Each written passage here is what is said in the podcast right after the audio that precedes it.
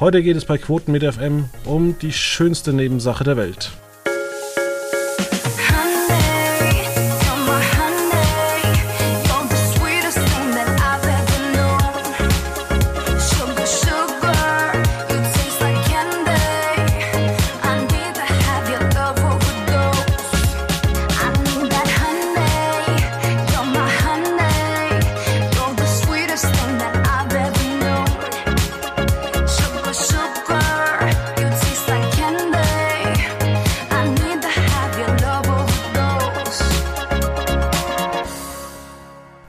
Recht herzlich willkommen und in diesem Jahr ist jetzt auch Felix Meyer dabei.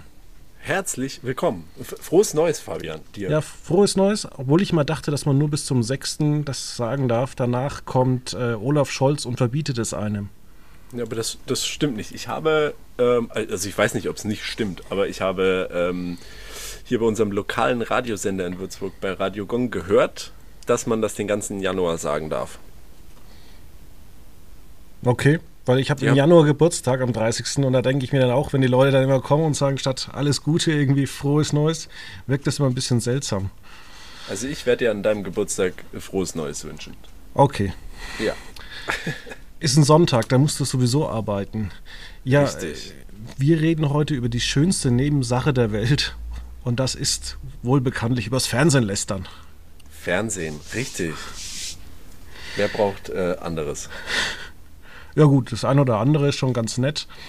Aber wir wollten zum einen über The Mentalist sprechen, aber uns ist die Einmeldung gestern reingekommen, Germany's Next Topmodel ist demnächst zurück. Das wussten wir schon, das ist nichts Neues.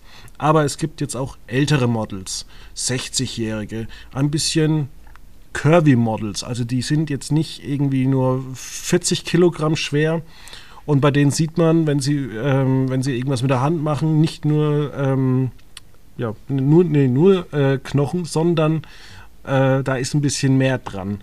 Und ähm, wie realistisch siehst du das, dass eine 60-jährige Germany's Next Topmodel gewinnt? Ähm, ist, gar nicht. äh, nein, äh, also es ist, was heißt leider? Also man muss es ja zweigeteilt betrachten. Diese ganze ähm, Curvy-Model-Schiene ist ja in dem Sinne nichts Neues. Das, das hatten wir ja schon ein paar Staffeln. Ähm, neu ist jetzt ja tatsächlich das, äh, und also so wie es sein, auf dem, auf dem Cover sind ja irgendwie, ich sehe zwei, oder dem Plakat zwei ältere Models, ob das beide sind, äh, im, zwei Bewerberinnen im Alter von 68 und 66. Eine im Alter von 50 Okay, also es scheint sich um drei zu drehen, das habe ich gerade jetzt hier gelesen. Ähm, ja, das ist, ist im Endeffekt, ähm, meine Freundin sagt das auch schon in den letzten Staffeln immer, wenn wir das im Fernsehen sehen, ähm, man muss immer nur verfolgen, wie erfolgreich die ähm, jeweiligen Social-Media-Kanäle zu den Teilnehmerinnen sind. Und ähm, wenn da Erfolg ausbleibt, kann man auch davon ausgehen, dass sie in der Show nicht weiterkommen werden. Deswegen, das ist so ein typisches, für mich ist das so ein typisches Aushängeschild, Social Media Ding. Wenn das funktioniert, dann ähm, und wenn man davon ausgeht, dass die erfolgreich sind auf verschiedenen Plattformen, dann wird das wahrscheinlich eine Zeit lang auch in der Show gut gehen. Aber mehr, äh, sorry, mehr als ein, als ein, äh, ja, ganz böse formuliert, mehr als ein Social Media oder PR-Gag ist es ja auch nicht. Also wirst du für uns auf jeden Fall einen Artikel dazu schreiben ähm, im Februar und dann wetten wir einfach mal anhand der Instagram Follower, wer der Gewinner oder die Gewinnerin wird. Das ist doch eigentlich ähnlich, als würde man bei der Bachelorette jetzt mal jemand wie mich, der halt ein bisschen fülliger ist, reinstecken. Ja, also äh, es ist halt, also für mich ist es, ähm, und wir hatten es ja gerade eben in unserem kurzen äh, äh, Vorgespräch, beziehungsweise kurzen Quatschen äh, auch schon, es ist so, man fühlt sich so ein bisschen zurückversetzt in die Zeit, äh, wo das ja auch mal in einer Staffel gemacht wurde, wo man mit allen Models, die irgendwo noch dabei waren, ähm, mal, ich glaube, Döner essen war es tatsächlich, äh, gegangen ist um halt zu zeigen, ja, die machen auch ganz normale Dinge, während sie irgendwie da mit Germany's Next Topmodel unterwegs sind und überhaupt und dann essen sie halt auch mal einen Döner. Und da ist es halt auch immer so, ich weiß nicht, ja, natürlich, natürlich essen die, essen die Dinge und wahrscheinlich auch Dinge, die andere Menschen auch essen, klar. Aber das ist ja immer noch äh, der, ein Unterschied zu, also wenn ich Top, in dem Sinne Topmodel werden will oder allgemein ein Model werden will, dann ist nun mal auch ähm, ja, mein Körper, mein Kapital und auch wenn es sich das glücklicherweise, muss man ja sagen, ähm, ändert, dass es eben verschiedene Schönheitsideale gibt und die auch in der Öffentlichkeit ähm, Platz finden, ist nun mal der Großteil der ähm, ja, Öffentlichkeit und Medienlandschaft blickt eben einfach immer noch auf sehr gut aussehende und das gleichbedeutend mit dünnen sportlichen Frauen. Ja, und ich, ich hatte ja auch schon äh, die eine oder andere Partnerin, die relativ oder sehr schlank war. Ähm, und mir ist immer aufgefallen, die essen halt einfach wenig. Ja. Ja, also da gibt es bestimmt die verschiedensten, oder nicht bestimmt, da gibt es die verschiedensten Varianten. Ähm, also das heißt ja auch nicht, dass die immer gleich magersüchtig sind. Die haben ganz normal gegessen, aber ich habe halt dann gesagt, naja, mir knurrt aber jetzt um acht nochmal der Magen. Ja. Ja, und das hat ja auch ganz, ganz viele andere Faktoren, aber das ist sicherlich was. Also ähm, ich kenne das durchaus auch. Also wenn, keine Ahnung, ich mit meiner Freundin zusammen abends esse. Gott, so, so eine, noch keine 10 Minuten Folge und ich habe schon zweimal über meine Freundin geredet. Hoppla. Ähm, nein, wenn wir Abendessen, dann ähm, esse ich sicherlich, essen wir vielleicht beide zwei Portionen, aber meine sind halt größer. Und dafür isst Anja vielleicht ein bisschen mehr Salat. Ich weiß es nicht. Aber ist ja halt, ist ja okay. Also kann ja auch jeder, wie er will. Und das ist ja so das Ding. Ähm, mir widerstrebt das halt so ein bisschen, weil ich sag, in, in dem Sinne, es geht ja jetzt Germany's Next Topmodel oder ähm, Pro7 als Sender hinten dran. Es geht denen ja da nicht im Kern drum, da wirklich für Akzeptanz und für ja, eine Veränderung der Gesellschaft zu sorgen, weil dann würden sie im Endeffekt sagen, wir wollen. Dann würden sie die Sendung nicht machen. Dann würden sie die Sendung nicht machen oder sagen, wir wollen halt genau dieses Ideal von einer großen, blonden, schlanken Frau, die Heidi Klum ja auch nun mal ist, ähm, das wollen wir gar nicht haben. Und deswegen sage ich immer, dieses, naja, wir lassen halt diese, und da sind wir bei dem Punkt in Anführungszeichen normalen Models ähm, und specken das Ganze ein bisschen auf mit ein bisschen curvy und ein bisschen alt. Ja, weiß ich nicht. Das ist immer so nice, also schön gemacht und da wirst du bestimmt auch einige Menschen davon abholen. Ich fühle ich fühle mich da immer so ein bisschen wie so bei den hier äh, Respect-Kampagnen von FIFA und UEFA, wo ich mir immer auch denke, ja, klar, schön und tragt alle mal, stellt euch vor dem Spiel hin und haltet eine Respect, ein Banner hoch, aber in Katar sterben halt trotzdem Menschen, wo ihr Fußballstadien baut. Richtig. Sorry. Ja, dann kommen wir jetzt doch mal zu einem deutlich schöneren Thema. Und zwar, ähm, ich glaube, das war auch so in den Dezember. Da hat mal wieder, ähm, ja, der große Vorteil ist, dass die Disney-Serien zu Disney gehen und jetzt kauft nämlich Amazon endlich mal ältere Warner Brothers-Serien und stellt sie on demand zur Verfügung, wie Emergency Room, aber auch The Mentalist. Eine, kann man schon so sagen, eine kleine, ähm, ja, schon Leidenschaft von uns beiden, oder? Ich guck's wahnsinnig gerne. Ich finde vor allem gerade die, der Pilot, den ich damals schon gesehen habe vor Jahren, war einer der besten Piloten überhaupt. Also es passt einfach alles. Und ähm, das Titellied basiert auf dem Lied, auf einem Lied von Schiller, von der deutschen Band Schiller. Ich glaube, Hoffnung heißt das Lied. Könnt ihr uns ja schreiben. Aber wie gesagt, Blake Neely ähm, hat eben dieses Lied ähm, auf, oder auf diesem da sind ja auch Gelder geflossen, basiert eben darauf. Wusstest du das? Siehst, na, ich wollte gerade jetzt damit reinstarten, dass du jetzt natürlich mit einer Wahnsinns-Hintergrundinformation eröffnest. ich hatte keine Ahnung, dass das so ist. Ja, doch, weil ich äh, habe ziemlich viel Schiller gehört. Das ist super, wenn du nachdenkst und Auto fährst. Wenn du nicht gerade, also bevor es die ganzen Podcasts gab. Ja, bevor jeder äh, uns hört, während der Auto fährt. Genau. Ähm, Bruno Heller ist ja der Erfinder von The Mentalist. Und was viele nicht wissen, der Typ hat so viele gute Serien gemacht. Das weiß eigentlich keiner. Also er ist der Macher von Rome.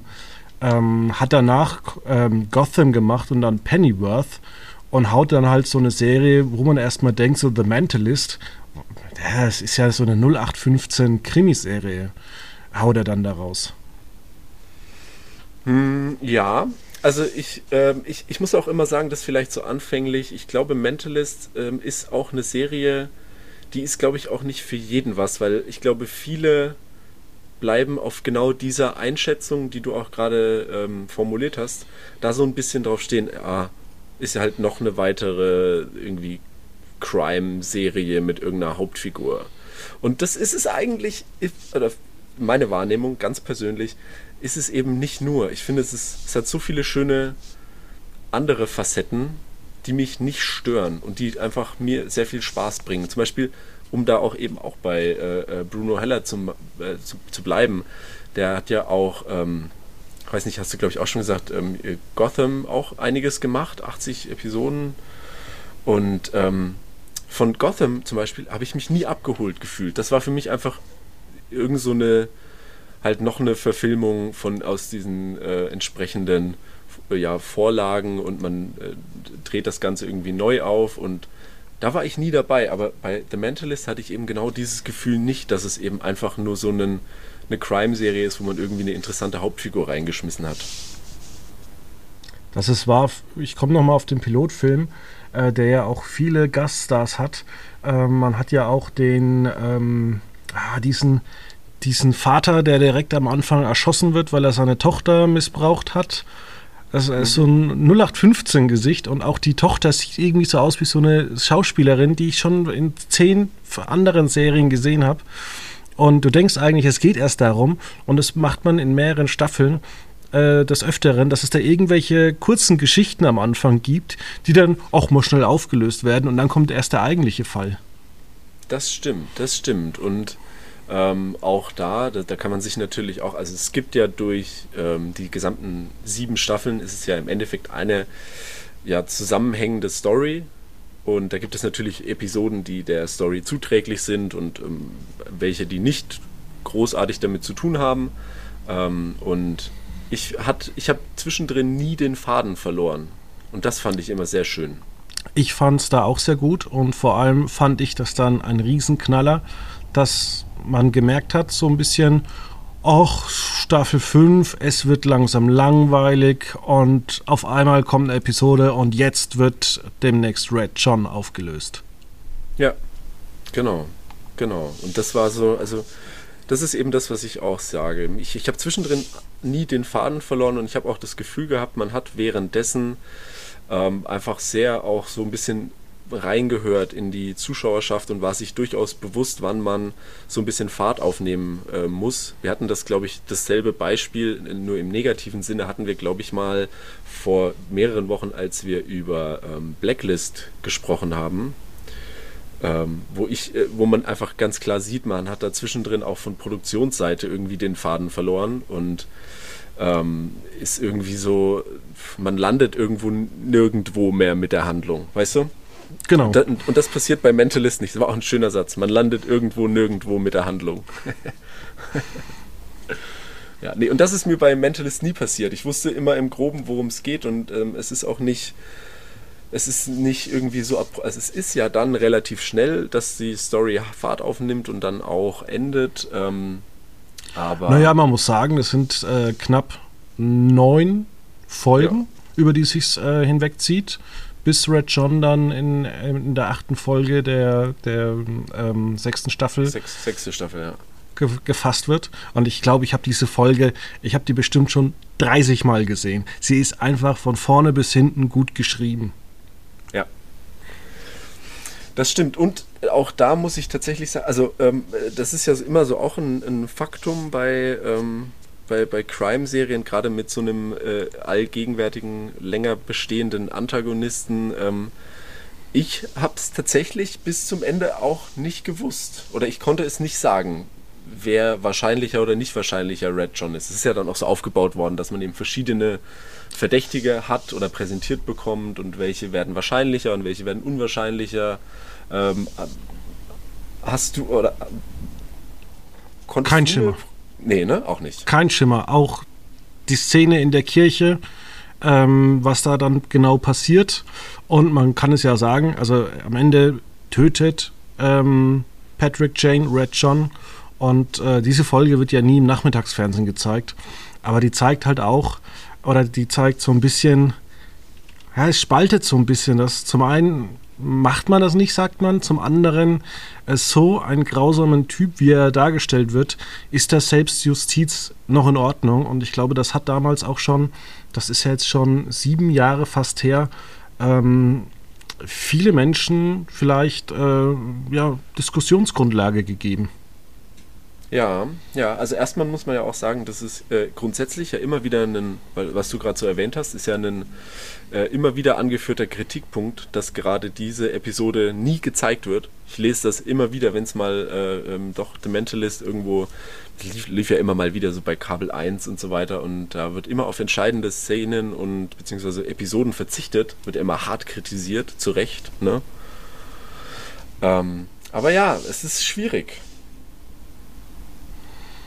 Ja, und dann ist aber die Serie nicht aus nach der Folge, sondern es geht weiter. Das hat mich am Anfang arg verwirrt, muss ich sagen. das hat mich ziemlich verwirrt.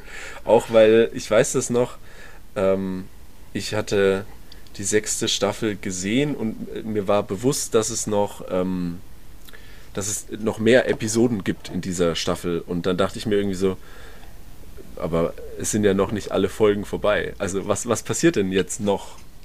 Und dann dachte ich erst, es ist sehr, ich dachte erst, es wird schade und es ist, äh, ich habe gehofft wirklich, dass sie es dann nicht, ähm, ich sag mal, versauen und irgendwie da neue verwirrende Handlungsstränge beginnen. Ähm, aber ich bin eigentlich auch mit der, mit der, mit den Folgen danach relativ happy, muss ich sagen.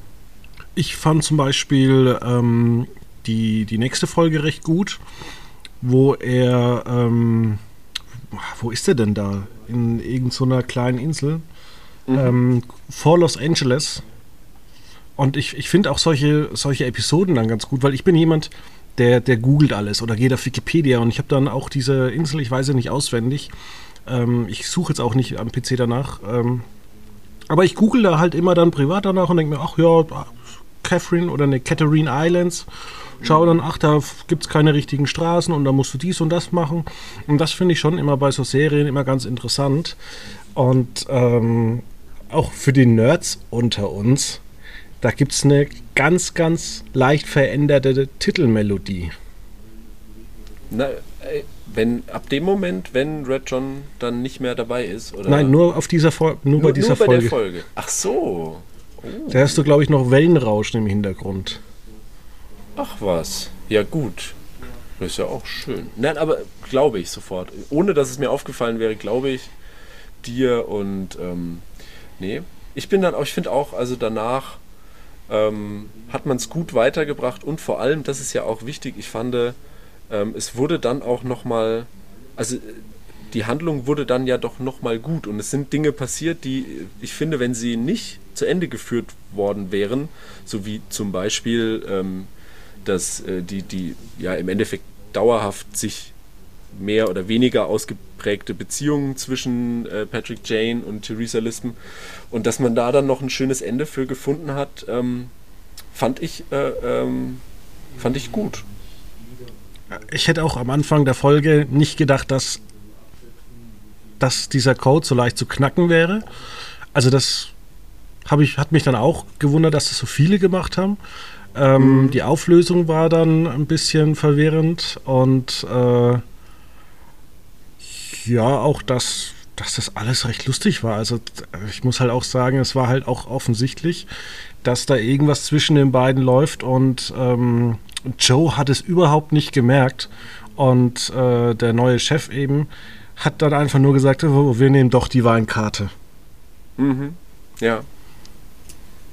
Stimmt. Ja, doch. Nein, aber es ist immer wieder, also The Mentalist an all den Dingen, die wir besprochen haben. Und wir sind jetzt ja im Endeffekt nur bei den Hauptprotagonisten geblieben. Mich haben auch so, wie du sagst, schon so einen äh, Joe oder auch die, das gab ja viele Nebenhandlungsstränge mit äh, den entsprechenden Ermittlern, mit, mit Rixby und Van Pelt, die dann irgendwie eine Beziehung hatten und dann doch nicht und dann gehen beide weg und also hin und her. Und das sind alles Dinge, die haben mich nie gestört. Ähm, man hat ja auch, ich glaube, sind es zwei Folgen oder eine lange, ich weiß es gar nicht, wo es auch bei Rixby um seinen Vater geht und so weiter, der früher oder aktuell auch noch Verbrecher ist und er Polizist und das waren alles immer so neben, also das sind so Nebenkriegsschauplätze, äh, negativ formuliert, die mich in, in anderen Serien ganz schnell nerven, wo ich mir denke so, oh, ja, aber ähm, da überhaupt nicht. Ich fand das schön, das war gut gemacht, muss ich sagen. Ja, was ich noch ziemlich cool fand, äh, es hatte auch immer die Episodentitel irgend, irgendwas mit, mit äh, Rot, also Kirsche oder Rose Ro oder ja. mit Blut äh, irgendwas zu tun. Und äh, man muss sagen, diese Serie war eigentlich, wenn man sich so richtig reinfuchst, ähm, total voller nerdigen Sachen, die der normale Zuschauer gar nicht für voll genommen hat. Also ich kenne viele, die einfach gesagt haben, ja, nette Serie. Und ich denke mir, was, du hast das nicht gemerkt, du hast das nicht gemerkt? Hm? Mm. Hm? Ja, aber ich finde, und das ist auch was, was ich glaube, weswegen mir The Mentalist gut gefällt. Man kann das eben tun. Man kann diese Serie gucken und sich einfach von einer ähm, mal mehr, mal weniger spannenden Crime-Serie, mal äh, mit lineareren Fällen, mal mit sehr abstrusen Fällen. Ähm, man kann sich da so berieseln lassen und das einfach anschauen, aber man kann diese Serie auch gucken und einfach sehr, sehr genau aufpassen und ähm, versuchen, ganz viele ähm, Versuch, äh, ja, kleine, kleine Dinge zu finden. So eben wie du sagst, so Nerd-Sachen und ähm, ist dann, ich bin dann immer so eine, wenn ich solche Dinge entdecke, bin ich dann total gehypt und denke mir so, wow, ich hab's gewusst oder ich hab's gesehen, weißt du? Und The Mentalist war ja eine der letzten, muss man ja sagen, großen ähm, CBS-Serien, die ähm, eine fortlaufende Handlung und auch Episodenfälle hatten, die wirklich klasse waren. Also klar gibt es da immer irgendwelche Serien, aber ein FBI kommt da nicht ran.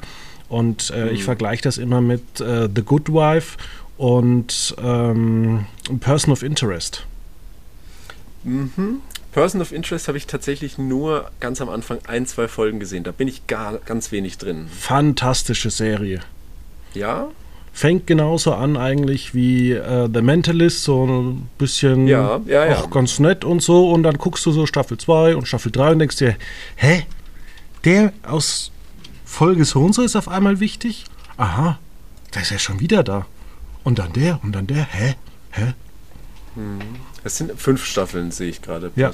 Muss man sich ja mal anschauen. Nee, da war, da war ich, ähm, war ich am Anfang dabei, aber dann hat es mich irgendwie verlassen. Ich weiß auch nicht mehr warum. Ich muss sagen, die erste Staffel war auch für mich ein bisschen zäh. Da mhm. war das äh, normale Fernsehen, eine Folge pro Woche, war relativ gut. Mhm. Und ähm, ich muss auch sagen, ich glaube, dass äh, The Mentalist auch gar nicht so ein großer Erfolg gewesen wäre, hätte man jetzt irgendwie zehn Folgen auf einen Schlag veröffentlicht. Mhm. Ja, das, das stimmt, das kann sein, ja. Also ich glaube auch da und also das tat dem so dem so dem, dem Pacing in der Handlung, glaube ich, ganz gut, ja.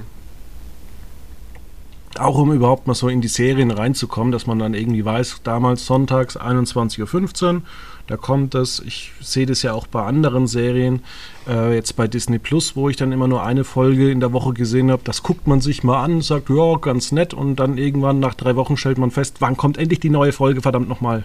Mhm. Ja, doch, bin ich auch bei dir. Das ist was, ähm, das ist ja eine, eine, Diskussion, die man immer wieder anfängt heutzutage, wenn man sagt, es kommen irgendwie neue Serien und ist das dann irgendwie gut oder ist das nervig, wenn direkt alles verfügbar ist? Ist es nervig, wenn du irgendwie bei einem Streamingdienst äh, jeden Donnerstag zwei neue Folgen hast oder sollte es eine Folge pro Woche sein? Und ich bin auch immer, ich bin da auch immer gespalten, muss ich sagen. Ähm, ich, ich glaube auch bei vielen Serien tut es dem Ganzen gut. Ähm, wenn man das Tempo so ein bisschen rausnimmt, weil wir sind natürlich alle, wenn wir ehrlich sind, da auch so ein bisschen, ja, ich sag mal, belastet davon. Dann, wenn wir zehn Folgen zur Verfügung stehen haben, dann gucken wir natürlich auch zehn Folgen, weißt du? Und ja, und, aber wir wollen ja auch natürlich auch immer irgendwo ähm, überrascht werden. Also es ist ja zum Beispiel, gucken wir uns jetzt, da wollten wir auch noch drüber reden, ähm, die Kandidaten von Ich bin ein Star holt mich hier raus an. Mhm. Ich habe ich, ich, ich habe mal, also ich, die erste Woche schaffe ich immer. Und dann ist es tatsächlich so, ich habe alle Folgen zwar zur Verfügung, aber die Leute reden nicht mehr darüber. Und ich rede dann auch, oder ich, ich pack es nicht, die letzten Folgen nachzuholen, weil ich mir denke, ja, es ist eigentlich vorbei und der Hype ist weg und sowieso. Also auch Tiger King von Netflix habe ich mir jetzt nicht nochmal angeguckt, weil es ist halt immer irgendwie so, man denkt sich, ja, ganz nett, aber irgendwie ist es vorbei, ich habe den Hype nicht mitgenommen. Mhm. Ja, das ist schon, ähm, das ist schwierig. Und also ich sehe das auch so, gerade so Beispiel ähm, Tiger King, da war, ist jetzt ja auch ähm, gibt einen zweiten Teil zu, ne? Hast du den gesehen? Nee, weil ich den ersten Teil schon nicht gesehen habe. Deswegen, okay. ich habe ja auch mir gedacht, fuchse ich mich da noch mal rein. Ähm, aber wenn du da auf den, auf den Reality-Hype da auch nicht drauf bist, ähm, und ich muss ja auch sagen, ich habe mich auch reality-mäßig jetzt zuletzt ähm, ein bisschen zurückgenommen, weil ich wirklich das Dschungelcamp wieder gucken möchte. Aber mhm. ich bin durch diese ganzen Formate, die immer laufen, und Reality Shore war für mich der Abschuss. Ich habe ja, wow. wirklich irgendwann gesagt, ich möchte nicht mehr Reality gucken. Ich habe es zurzeit sowas von über. Ja, ich glaube, das ging vielen so, mir auch, so gerade im Laufe des letzten Jahres vor allem, muss ich sagen, weil auch viele Reality-Formate ja auch einfach schlichtweg nicht mehr, äh, nicht mehr interessant sind. Also es ist ja wirklich, es geht ja um nichts mehr. Es geht einfach nur noch darum, und da haben wir auch genügend schon drüber gesprochen im letzten Jahr, es geht einfach nur noch darum, wer kann in, auf welche Art und Weise auch immer den größeren Skandal anzetteln und den vor der Kamera darstellen. Und das ist ja irgendwo das auch nicht das, warum man das nur schaut. Weißt du? Oder das, was das, ja. das, das ermüdet mich auf jeden Fall. Apropos, ähm, da kommen wir jetzt nämlich dazu. Und zwar ähm, Janina Josefinian macht da mit. Ja, Josefinian, ja. Das ist die Ex von Dieter Bohlen. Oder die Affäre? Nee, ist Verhältnis. So? Moment, was schreibt denn RTL über sie? Sie ist ein erfolgreiches Wäsche- und Fashion-Model. Reality Star mit ihrer Affäre mit Dieter Bohlen. Ja, Affäre. Also, ja. Ex, was auch immer. Ich sag mal so. Die äh, Castings beginnen ja teilweise ein Jahr vorher. Hm, ja. Dieter Bohlen lässt nie was über sein Privatleben ausstrahlen. Es wurde mal berichtet, dass äh, sein Sohn angeblich irgendwie was äh, im Fernsehen machen sollte. Das hat sich als unwahr herausgestellt und da hat äh, Dieter Bohlen, was er sonst nie macht, nie über seine Person, hat die Rechtsabteilung eingeschaltet. Und ich weiß nicht, kann es vielleicht sein, dass man gesagt hat, naja, Bohlen ist weg. Jetzt können wir vielleicht äh, seine Ex holen, die ein bisschen was ausplaudert. Das kann natürlich sein. Also es ist ja schon, es geht ja schon sehr offensiv um diese ganze Dieter Bohlen-Thematik. Wobei man da natürlich auch sagen muss, ich lese das hier gerade, diese Beschreibung bei, bei RTL selber. Und sie möchte das Markenzeichen dass ihr ja die Affäre mit Dieter Bohlen eingebracht hat, das möchte sie ablegen. Okay. Ein Imagewechsel, einfach Menschen zu erzählen, dass mehr hinter mir steckt. Aha. Und seien ja, wir doch ehrlich, ähm, das Supertalent war doch schon ähm, oh, ja. auch zuletzt mit Bohlen sind noch die Quoten auch schon stark abgefallen. Also wenn man mal äh, nochmal da zurückguckt, 2020, da waren es auch nur noch drei Millionen Zuschauer. Ähm, ja, es ist, war jetzt ohne Bohlen deutlich äh, schwächer, aber das Ding hat 15 Staffeln auf dem Buckel.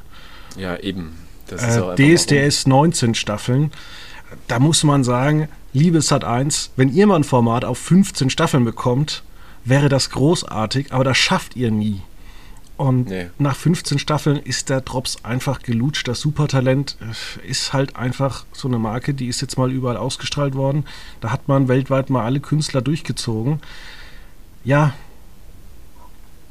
Ja, da bin ich auch bei dir. Vor allem, ähm, das, das muss man ja auch immer ein, ein Stück weit sagen. Ähm, man kann ja durchaus immer so den, den Blick auch wagen in, in diese ganzen Formate, ähm, in sei es Großbritannien oder natürlich auch in Amerika, ähm, wo ich sag mal, der Kandidatenpool oder das Niveau auch immer ein Stück weit was anderes ist als das, was es im deutschen Format ist. Das muss man ja auch schon mal, kann man ja so mal stehen lassen einfach.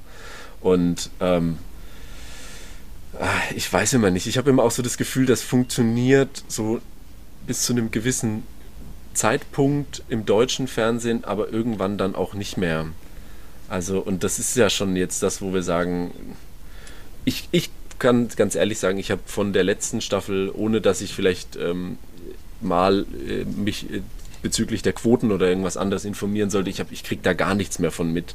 Und ähm, da sage ich auch, das, das schafft es ja dann eben nicht mehr, ähm, die, die, die Aufmerksamkeit in so, ich sag mal, die breite Öffentlichkeit reinzubringen. Und dann muss man sich ja einfach irgendwann überlegen, ob es das eben noch, ob das eben noch Sinn macht. Aber nichtsdestotrotz, und damit hast du vollkommen recht, ähm, es soll irgendein anderer Sender erstmal Shows über äh, 15 oder mehr Staffeln produzieren und die auch ausstrahlen. Genau, vielleicht wird es The Mask Singer, aber die haben ja auch bloß sechs Folgen. Das geht ja relativ äh, immer recht fix, zügig. Ja. ja. Was, was ist jetzt eigentlich The Masked Dancer? Ist das jetzt ein Ding eigentlich? Ja, es ist, äh, ich dachte, das macht man ironisch. Ich habe mir das Original oh. nochmal bei Ellen angeguckt und ich habe mir dann bei Pro7 letztes Wochenende die, die Sendung angeguckt am Samstagnachmittag. Und ich war erschrocken, wie ernst man das gemacht hat. Okay, dann bin, dann bin nicht ich nur irgendwie irritiert, weil ich habe das auch ich habe es gar nicht verstanden. Ich dachte auch, das soll irgendwie lustig sein, aber äh, ich habe so halb mit einem halben Auge so beim Durchseppen immer gesehen und dachte mir so, hä? Ach, dann bist du einer von den 5 Millionen Menschen, die das gesehen haben, laut Pro7. Ja, eindeutig. Also in diese Kategorie bin ich dann auf jeden Fall reingefallen, weil ich bestimmt mal in zwei, drei Werbepausen dort gelandet bin, ja. Ich glaube, du giltst bei Pro7 inzwischen, wenn du fünf Sekunden siehst, als Zuschauer. Ja, gut, irgendwo muss man es ja herkriegen, ne? Ja, ich meine, irgendein Radiomoderator sagt, oh, 5 Millionen Zuschauer, das bringen wir in der Andys Morning Show. Habt ihr auch alle reingeguckt? 5 Millionen Zuschauer waren dabei. Hm. Ja. Beim Andy, ja. Ja, ich weiß auch nicht. Aber also es hat mich verwirrt, ob The Masked Dancer jetzt wirklich eine ernstzunehmende Show wird oder nicht. Und schön, dass es dich auch irgendwie verwirrt hat. Das ist auch übrigens der Unterschied zwischen äh, Ich bin ein Star, holt mich hier raus, was ja eigentlich eine, ja, eigentlich ist es eine Parodie, es macht sich über die Kandidaten lustig und es wissen eigentlich alle Teilnehmer, während bei Promi Big Brother das so dermaßen ernst durchgezogen wird, dass ich da einfach immer nur verzweifelt bin und denke mir, ja, und wenn der Kandidat raus will und einfach nicht das Spiel beherzigt, dann ist es dem doch egal. Ja. Ja, das ist eindeutig so. Und auch, äh, ich, ich frage mich auch immer so ein Stück weit, das ist, sieht man jetzt auch schon, ich habe ein paar Vorberichte, habe ich mir angeschaut, ähm, so diese typischen Punkt 12 Mittagsberichte und so weiter. Und ähm, das ist ja schon alles nur noch ad absurdum, wenn man dann sagt, man, man äh, ich glaube, das war diese Bachelor-Kandidatin Linda Nobert, heißt sie, ich lese es gerade, ähm, die dann irgendwie auf dem Weg zum Dschungelcamp hin äh, noch in die Kamera sagte, naja, also sie hat irgendwie mit so ähm, mit Krabbeltieren und so, da hat sie schon ziemlich arge Probleme, also das wäre gar nichts für sie, aber sie kann, kann ja alles essen, das passt schon. Und da denke ich mir dann auch so, ja, okay, also cool. Ja, ich bringe immer bei vielen Bekannten immer den Gag inzwischen, dass ich äh, bei Punkt 12 habe ich gerade eingeschalten und dann bin ich kurz eingeschlafen und bin aufgewacht und zum Glück war die Sendung noch nicht zu Ende. Ja, das ist ja Wahnsinn, wie lange. Wie viele Stunden sind das mittlerweile? Drei Stunden. Und man muss ja dazu sagen, in diesen drei Stunden kommen ja ungefähr vier Beiträge. Äh, der, nächste, der nächste Praktikant muss wirklich mal alles durchgucken. Ja, aber das, ist gesagt, ganz, ja. das ist ganz interessant. Tatsächlich bei Punkt 12 äh, gibt es auch immer so einen Talk, das sind irgendwelche ich weiß nicht, RTL-Gesichter immer zu Gast. Also irgendwie so Alex Bechtel, wo man sich immer dachte, was machen die jetzt eigentlich? Die arbeiten jetzt irgendwie alle für RTL. Und man muss aber auch sagen, das ist gar nicht mal so uninteressant, wie die das aufziehen. Die Quoten sind zwar inzwischen echt verheerend, weil die mhm. 14 Uhr will halt keiner sehen, aber es ist halt für RTL halt ein relativ günstiges Format. Ja, na klar. Das ist, ja, ja, das, das, ich, ich tue mir da immer so ein bisschen schwer mit, diese Begründung oder diese Formulierung zu sagen, das ist ein günstiges Format. Natürlich ist es das, ja, aber ähm, man muss das halt auch immer so ein bisschen einordnen in die Richtung, naja, man sieht das halt irgendwo, wenn man, wie du es genau gerade beschrieben hast, Mittagspause hat oder einen freien Tag und dann legt man sich halt irgendwie mittags hin und macht mal die Augen zu und macht sie wieder auf nach einer halben Stunde und der Beitrag kommt immer noch oder schon wieder und naja, da steckt nichts, für mich steckt da nichts mehr drin. Aber ich mag es auch. Also ich ertappe mich selber dabei, das einfach mal einzuschalten und so zu laufen lassen und dann macht man ein bisschen auf dem Handy rum und macht mal die Augen zu und naja, läuft halt Punkt 12. Meistens kann ich gar nicht unterscheiden, ob gerade Werbung kommt oder gerade irgendein Beitrag läuft. Das ist auch ich egal. Hatte, ich habe am Montag in meiner Mittagspause ähm, habe ich erst ZDF angeguckt, Drehscheibe.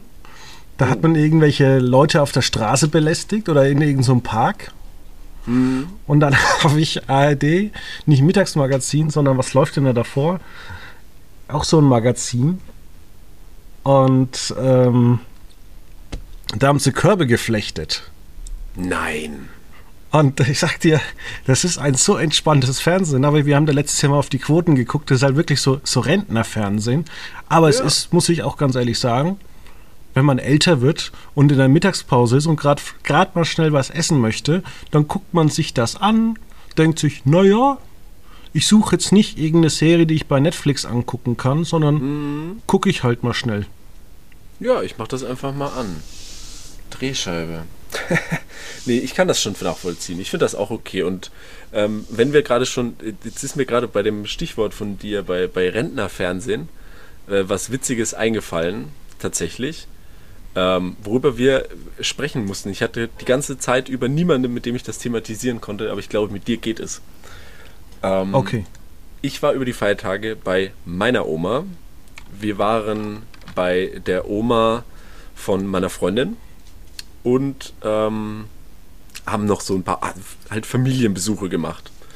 Und alle Familienmitglieder, bei denen wir waren, die jetzt entweder eine Generation über uns sind, also Anjas Mutter ähm, oder äh, also halt eine Generation weiter oder die Generation darüber, also unsere Großeltern, alle waren sich einig, ähm, was wir dann so im Nachhinein erfahren haben, dass das TV-Programm dieses Jahr an Silvester, an dem Silvesterabend, scheiße gewesen sein soll. Ja, war es auch. Da waren sich ich, alle einig. Aber weißt du, was ich geguckt habe? Nee, sag mal. Ich habe dann tatsächlich die ARD-Show angeguckt von, von 23.30 Uhr ja, bis ja, 0.15 Uhr, ja. weil, ich weiß nicht, es war halt ganz nett und sonst kam ja nur Wiederholungen und da habe ich mir gedacht, naja, guckst du halt ARD, was all und vor allem, du hast dann auch so ein, inzwischen so ein Zugehörigkeitsgefühl, weil kaum ja einer noch die Privatsender äh, guckt. Das heißt, wenn du irgendwie mitreden willst, musst du heute zwangsläufig irgend so ein Silvesterstadel angucken, damit ja. du dann irgendwann so mitreden kannst und sagen, ja, war, war schön. Hat der Jörg Pilawa oder wer das war auch gut gemacht. Jörg Pilawa, ja, ja. Aber ich fand das verrückt, dass, das, dass sich alle einig waren, Silvester dieses Jahr Fernsehen war schrecklich. Vor allem, weil man ja an sich von der Planung her gar nicht so viel verändert hat. Ich glaube, ich habe ja selber am, am 1.1. dann äh, geschrieben, frühs für uns und ähm, es hat sich ja an den Planungen nicht viel verändert. Ich glaube, Sat, Sat 1 hatte irgendwie, hat halt äh, Geh aufs Ganze gemacht, anstatt irgendeinen Film. Da lief letztes Jahr, also mittlerweile vor zwei Jahren, äh, irgendwie Ice Age oder so. Und sonst bei Pro7 kommt wie schon seit Ewigkeiten immer Schuh des Manitou zu Silvester in der Prime. Und ZDF hatte 2020 noch einen, äh, einen Krimi irgendwie laufen, bevor sie dann auch auf die Silvester-Show geschaltet haben. Aber ja, aber so ein ansprechendes Programm ist doch gar nicht so schwer zu machen.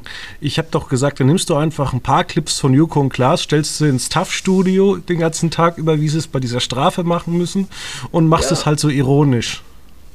Ja, hätte ich auch, fände ich auch schön. Also ich, mein Silvestertag ist ja sowieso immer ausgebucht. Das hatte ich ja schon, glaube ich, mehrere Male gesagt, dass ich den ganzen Tag jedes Jahr äh, Vox schaue. 100 Songs, die die Welt bewegen. Ich kann es quasi gefühlt mitsprechen ähm, aber ich gucke es immer wieder gerne. Aber eigentlich hast du recht. Und ich finde auch, also ich habe dieses Jahr, wenn wir jetzt mal so ein bisschen zurückblicken, ich habe wenig so äh, Jahresrückblicke und sowas gesehen. Ja, wollte auch keiner. Ist ja nichts passiert außer Fußball, wo man nichts machen durfte und Corona. Deswegen war das schon ganz gut. Also ich habe da auch, auch nichts so wirkliches geguckt. Aber wir müssen leider zu einem Ende kommen. Ja, das geht auch schon wieder viel zu weit. Und wir können uns dann vielleicht nächste Woche entweder über die neuen Folgen von Binge Reloaded unterhalten. Mhm. Oder wir reden über das katastrophale, ähm, äh, ja, über das katastrophale Silvester für eins äh, von Joko und Klaas. Da haben wir noch ein Oh. Hühnchen zu rupfen. Uff, uff. Gut, dass wir das jetzt. Nein, wir machen das jetzt nicht. Nein, wir machen das jetzt nicht. Ah, ja, sehr schön. Das ist ein schöner Abschluss. Gut, dann bis nächste Woche. Ja. Tschüss.